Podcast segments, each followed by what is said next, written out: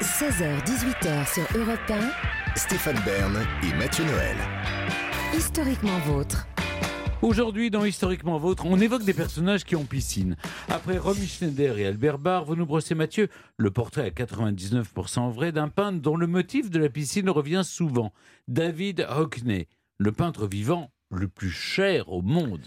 David Hockney, la plupart d'entre nous, on a vu ses tableaux au musée, à l'Orangerie, en janvier dernier par exemple, ou en photo. Très rares sont ceux qui, comme Stéphane, non. peuvent rentrer chez eux, se mettre en pyjama, se brosser les dents, se coucher, jeter un dernier coup d'œil à Bigger Splash, la toile culte d'Hockney qui trône en face du Queen Size Bed, avant de dire Bonne nuit David, et d'éteindre la lumière en se disant que quand même c'est sacrément chouette d'être milliardaire. Non, Stéphane, nous, David Hockney, on se contente d'en rêver. Selon le site Art Price, David Hockney est le cinquième artiste le plus cher au monde de l'histoire, classé entre Roy Lichtenstein et René Magritte. Le 15 novembre 2018, une de ses toiles a été adjugée 90,3 millions de dollars chez Christie's, soit le record pour un artiste vivant, juste devant Jeff Koons, ce qui n'est pas pour déplaire à Stéphane, qui a un avis assez tranché sur Jeff Koons. C'est juste un gros connard. Mais Merci non. Stéphane pour cet éclairage. Alors, qu'est-ce que... Mais arrêtez, vous- c'est détournement de son Oui, et mais- c'est pas normal. Mais qui était le gros connard, le, Mais, le vrai mais c'était peut-être Jeff Koons. Non, non.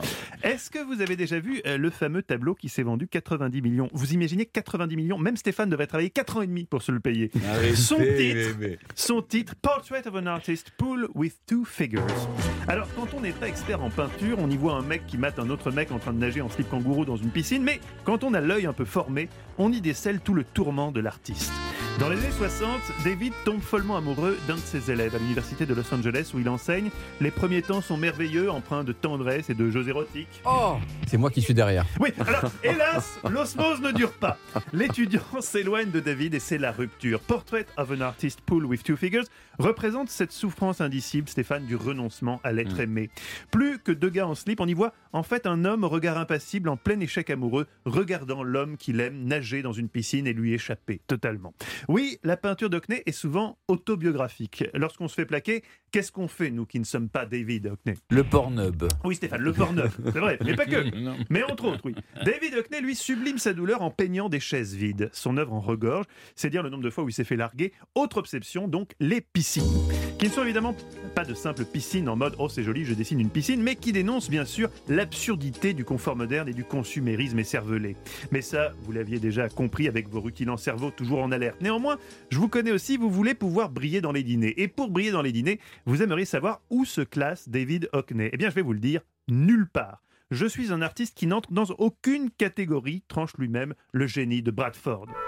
Jamais, à aucun moment de son enfance, il ne va envisager autre chose dans la vie que l'art. Dès 16 ans, il intègre la Bradford School of Arts et c'est parti mon kiki. It's gone my kiki, comme on dit à Bradford. En 1959, après avoir effectué son service national en tant qu'objecteur de conscience dans les hôpitaux, il débarque au Royal College of Art de Londres et reçoit son diplôme avec une médaille d'or. En 62, il monte sa première exposition. Et là, normalement, dans mes portraits, il y a l'épisode émouvant dit du Mais oui, premier bid, oui. celui où l'artiste doute de tout et manque d'arrêter pour s'inscrire à un BTS comptabilité. Pas avec David. Non, pour David, le succès est immédiat. Comme pour notre David à nous avec Je possède de la thune, David Hockney a 25 ans, il vit sa meilleure vie, à un détail près. À cette époque, l'homosexualité est encore passible de prison au Royaume-Uni. Or, or, Stéphane, Je sais pas. bah, il est gay, il est gay Stéphane. Alors en 64, quand il visite Los Angeles pour la première fois, c'est le coup de foudre. Il fait la connaissance d'Andy Warhol qui lui suggère de se lancer et de creuser ce thème de la piscine, symbole d'un monde plat, figé, édulcoré, dans lequel la sensation de confort provoque presque un sentiment d'angoisse. La série des Swimming Pools, illustration de l'univers creux et artificiel californien, le catégorise comme artiste pionnier de l'hyperréalisme. Alors comme je sens que tout ça vous fait une belle jambe, je vous rassure Stéphane, David peint aussi des hommes tout nus sous la douche, d'anciens amants, des amants courts, des amants souhaités, des animaux en bois, chaque sujet n'ayant pas forcément de lien, oui. voilà, ne s'imbriquant pas forcément à l'autre. Oui, hum. artistiquement parlant, Stéphane, une chose est sûre, c'est l'amour qui anime le pinceau de David, ou plutôt l'amour de l'amour qui le fait déménager à Londres, puis à Paris, puis à nouveau à Los Angeles, où il se découvre à seulement 40 ans une surdité quasi totale. Oui, quand il prend enfin le problème à bras le corps, c'est trop tard pour se faire appareiller. C'est pour ça que je vous dis tout le temps, Stéphane, prenez les devants. Il y a quand même eu dernièrement quelques signes avant-coureurs. Je vous ferai un guacamole, c'est un, un- un plat sympa. Du placenta. Non, Non, c'est un plat sympa. Ah, Même sourd comme un pot, faites attention, c'est même sourd comme un pot, Hockney continue de rayonner sur l'art contemporain. À chaque époque, il innove, il séduit. Artiste de son temps, en 2010, il expose à Paris à la Fondation Berger Saint-Laurent des œuvres réalisées uniquement sur iPhone et iPad. Mais si Hockney aime l'art, il n'en aime pas moins les teckels. Je vous rassure, Stéphane, comme vous, le plus célèbre peintre vivant voue un culte aux teckels. Depuis la disparition de ses premiers chiens, Budgie et Stanley, il ne cesse d'en adopter de nouveaux, toujours de la même race.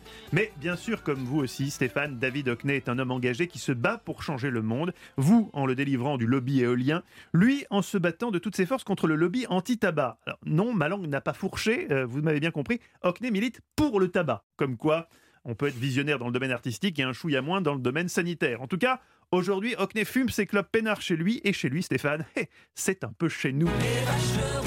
Et oui, il vit désormais à Reménil, petit village normand à 30 km de Caen. C'est pour ainsi dire un voisin. Est-ce que vous pensez que si on se pointe avec une bonne bouteille de Ah calva oui. et quelques petits cookies, on pourrait repartir avec une esquisse, un croquis peut-être Faudrait tenter. Allez voir en tout cas ces dernières œuvres plus colorées que jamais. Beaucoup de paysages normands, c'est magnifique, même si évidemment en radio ça ne s'explique pas. Comme disait le peintre maudit, chantre de l'hyperréalisme luxembourgeois Stephen Byrne, en mettant la touche finale à son célèbre autoportrait dit Du Man and Dog in a Tub. la peinture, c'est comme la merde. Ça se sent, mais ça ne s'explique pas. Vous aussi Stéphane, vous êtes un, un génie dans votre genre. Merci Mathieu. Europe 1, historiquement vôtre. Euh, il est l'heure de dire au revoir à nos personnages du jour. C'est triste. Et pour retrouver Stéphane, un garçon qui aime beaucoup se dépasser physiquement et enchaîner les longueurs à la piscine, mais qui préfère quand même s'enfiler des bons chaussons aux Mmh. pommes, Olivier. Il m'a donné- ça m'a donné faim. Ah, Quand moi je rentrais de la piscine, ma maman, elle m'avait préparé un petit chausson aux Oh, pommes. Maintenant, vous les faites vous-même. Bah oui, bien sûr. Je les achète chez des très bons boulangers. D'où vient le chausson aux pommes? Vous le saurez avec Olivier Pouls dans un instant. Mais d'abord, David Castello-Lopez nous entraîne aux origines de la porcelaine.